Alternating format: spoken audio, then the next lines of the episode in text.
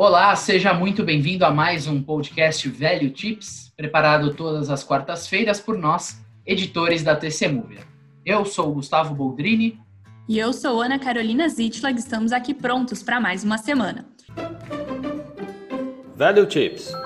E vamos aos destaques do Velho Tips desta quarta-feira, 14 de outubro de 2020. Hoje é dia de vencimentos duplo, tanto do Ibovespa Futuro como de opções sobre o índice. E falando do mercado de opções, para você que quer entender melhor sobre o assunto tão comentado nas redes sociais, conversamos mais à frente com Mara Velar, Head Trader de Opções. Destaque do noticiário: o presidente do Banco Central, Roberto Campos Neto, disse ontem à noite que, embora não seja uma meta explícita da autoridade monetária, a situação fiscal pesa cada vez mais nas decisões sobre a taxa básica de juros. Segundo ele, o que interessa para os investidores é como será a convergência fiscal daqui para frente. Já o ministro da Economia, Paulo Guedes, defendeu a agenda de reformas no pós-pandemia em carta enviada ao Comitê do Fundo Monetário Internacional e publicada na noite de ontem no portal da instituição. Nos Estados Unidos, os balanços dos bancos vieram mistos, com o Goldman Sachs animando e o Bank of America frustrando o consenso.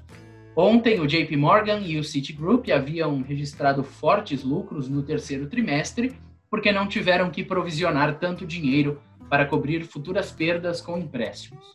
E o Prime Day 2020 da Amazon, que termina hoje, marca o início da temporada de compras para o Natal, pode gerar vendas de 10 bilhões de dólares para a companhia. Geralmente, o evento acontece no verão, mas este ano foi atrasado por conta da pandemia de coronavírus.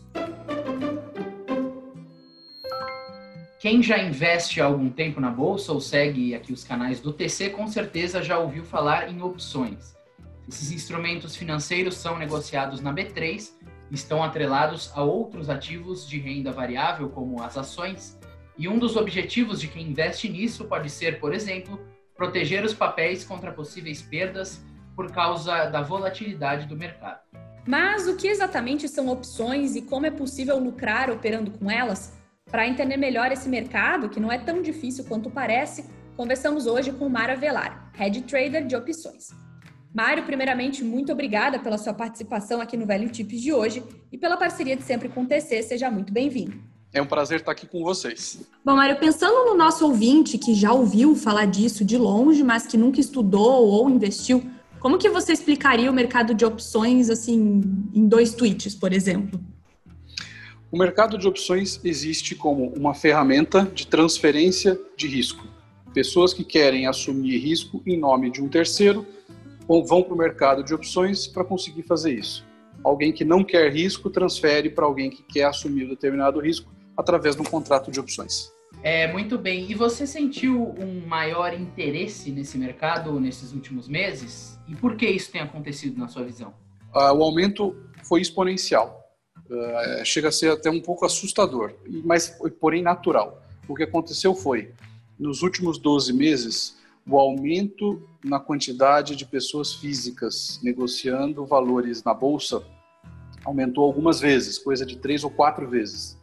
Naturalmente, muitos investidores, quando começam a tomar é, conhecimento do mercado de renda variável, uh, começam a ter contato com o mercado derivativo da renda variável. E obviamente, quando olham para aquilo e veem que é um mercado de altíssima oscilação, de uma que pode ter muita especulação, com o desenvolvimento do mercado de renda variável, os derivativos da renda variável também crescem muito. Então, naturalmente, eu tenho visto um aumento exponencial da participação de pessoa física no mercado de opções. E acho que é simplesmente, como eu falei, é em decorrência do aumento do própria quantidade de investidores na bolsa. Tão simples quanto isso. Legal. E você mencionou aí agora já algumas vantagens, né? Essa questão dos altos rendimentos. Quais seriam as outras vantagens e oportunidades desse mercado e também os riscos? São dois os principais, as principais vantagens que existem no mercado de opções. A primeira é que ele é uma, um mecanismo muito eficiente para o investidor que tem ações que queira proteger essa sua carteira de oscilações de mercado. Então, o investidor pode ir lá, por exemplo, e comprar uma put, uma opção de venda, que faz um seguro da carteira de ações. Essa é uma delas. A segunda é a possibilidade de especulação. Então, para o investidor que está pensando em comprar uma ação e ele quer fazer de uma maneira mais alavancada, por exemplo, quer buscar mais risco para se ele acertar a mão, ele buscar um retorno maior, ele também usa o mercado de opções para isso. Então, a, a, opcionalidade, o mercado de opções, ele é muito flexível nesse sentido, de que ele tanto atende quem está ali buscando reduzir o risco da carteira, como tá, quem está buscando acrescentar risco na carteira. Então, acho que por essa facilidade operacional e essa, uh, esse espectro grande de operações que se pode fazer, ele é um mercado que acaba chamando muito a atenção dos investidores. E falando sobre esse investidor de opções, como que deve ser o perfil de, de investimentos dessa pessoa?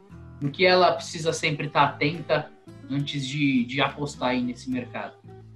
Bom, quando a gente pensa em opções do ponto de vista de especulação, de alavancagem, ele é um mercado muito sensível. E aqui acho que cabe uma ressalva é, muito importante.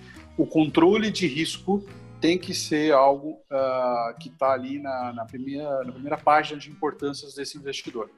E só lembrando, quando a gente usa o mercado de opções para especular, digamos que a gente vai comprar uma opção, esperando que uma ação suba ou que uma ação caia, é, a gente corre o risco de perder todo esse prêmio que está sendo investido. Ao contrário de investir numa ação, que a gente compra e a gente é dono da ação e espera ela subir, no mercado de opções é, as coisas têm prazo para acontecer. Se a ação não apresenta o movimento que você espera até o vencimento do contrato de opção, você pode eventualmente perder o prêmio inteiro. Então, é, assim, o investidor que está disposto a entrar tem que ter um perfil de investidor bem agressivo e só colocar em risco aquele capital que ele sabe, fica tranquilo que caso ele vá perder, não vai tirá-lo do jogo. Então, jamais arriscar uma quantidade muito grande do, percentualmente do capital, porque você corre o risco de perder muito dinheiro nesse mercado também.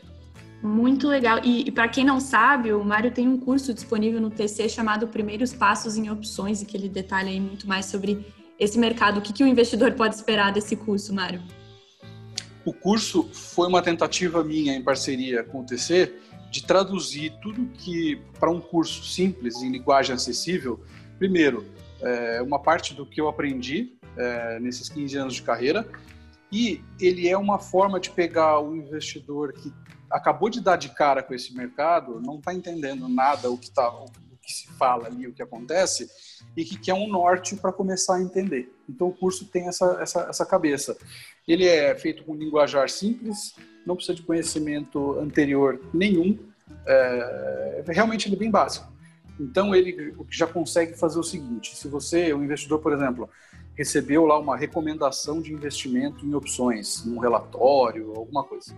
É, se o investidor não entende o que está escrito ali, mas ele quer participar, ele, ele tem que fazer o curso. Porque no curso, quando ele terminar o curso, ele vai saber com certeza o que, que é uma opção de compra, uma opção de venda, qual é a mecânica delas, como é que funciona, como é que é o exercício, como que ele faz para entender se uma opção está cara ou barata. Enfim, tem ali tudo o que ele precisa para operar no mercado de opções de forma básica, sem inventar muito, sem criar estruturas com opções. Tá? Nesse curso básico ele é muito mais para entender os fundamentos do mercado. E ele é bem completo. Muito bem, Mário. Nós conversamos aqui com o Mário Avelar, que é Head Trader de opções. Muito obrigado, Mário, e até a próxima. Até a próxima. Obrigado vocês. Um abraço. Pílulas de mercado. A CSN será a primeira empresa brasileira a reportar seus resultados do terceiro trimestre nesta quinta-feira, após o fechamento do mercado. O maior grupo verticalizado de siderurgia do Brasil deve triplicar o lucro líquido na base sequencial para 1,39 bilhão de reais, de acordo com o consenso TC. E, segundo as nossas fontes, a resiliência nos preços do minério de ferro na China, a menor exposição às vendas no setor automotivo e o dólar mais forte devem contribuir para impulsionar os ganhos da companhia. O consenso TC prevê ainda receita líquida de 8,06 bilhões de reais e um EBITDA ajustado acima dos 3 bilhões de reais. Analistas e contribuidores do TC esperam que a mineração deve ser o grande destaque do trimestre, devido à alta nos preços e o maior volume dos embarques. A siderurgia também deve apresentar bons resultados com a retomada das atividades, enquanto o segmento de aços planos deve desacelerar a queda nas vendas. Na teleconferência de resultados, que está marcada para esta sexta-feira, às 11 horas da manhã, O investidor deve ficar atento a possíveis novidades sobre a oferta pública inicial da unidade de mineração da CSN. A empresa quer levantar capital para triplicar sua capacidade de processamento nos próximos anos e diminuir a sua dívida bruta. Panorama Político. Bom, e estamos na metade de outubro, faltando aí exatamente um mês para as eleições municipais. E as prometidas reformas tributária e administrativa, assim como outras soluções para o rombo fiscal do país, parecem que estão patinando um pouco, né? Então, vamos falar agora com o nosso analista de política, Leopoldo Vieira, direto de Brasília, para entender melhor como que está essa situação. Léo, o que, que você tem aí para nos contar? Olha, Ana, depois que se recuperou da Covid, o presidente da Câmara, Rodrigo Maia, retornou e retomou a liderança da agenda econômica e fez valer a prioridade ao ajuste fiscal antes de qualquer outro tema, que foi o que ele defendeu no jantar de reconciliação com o ministro da Economia, Paulo Guedes. Uma aliança para blindar o teto de gastos, que foi o que eles selaram naquele jantar.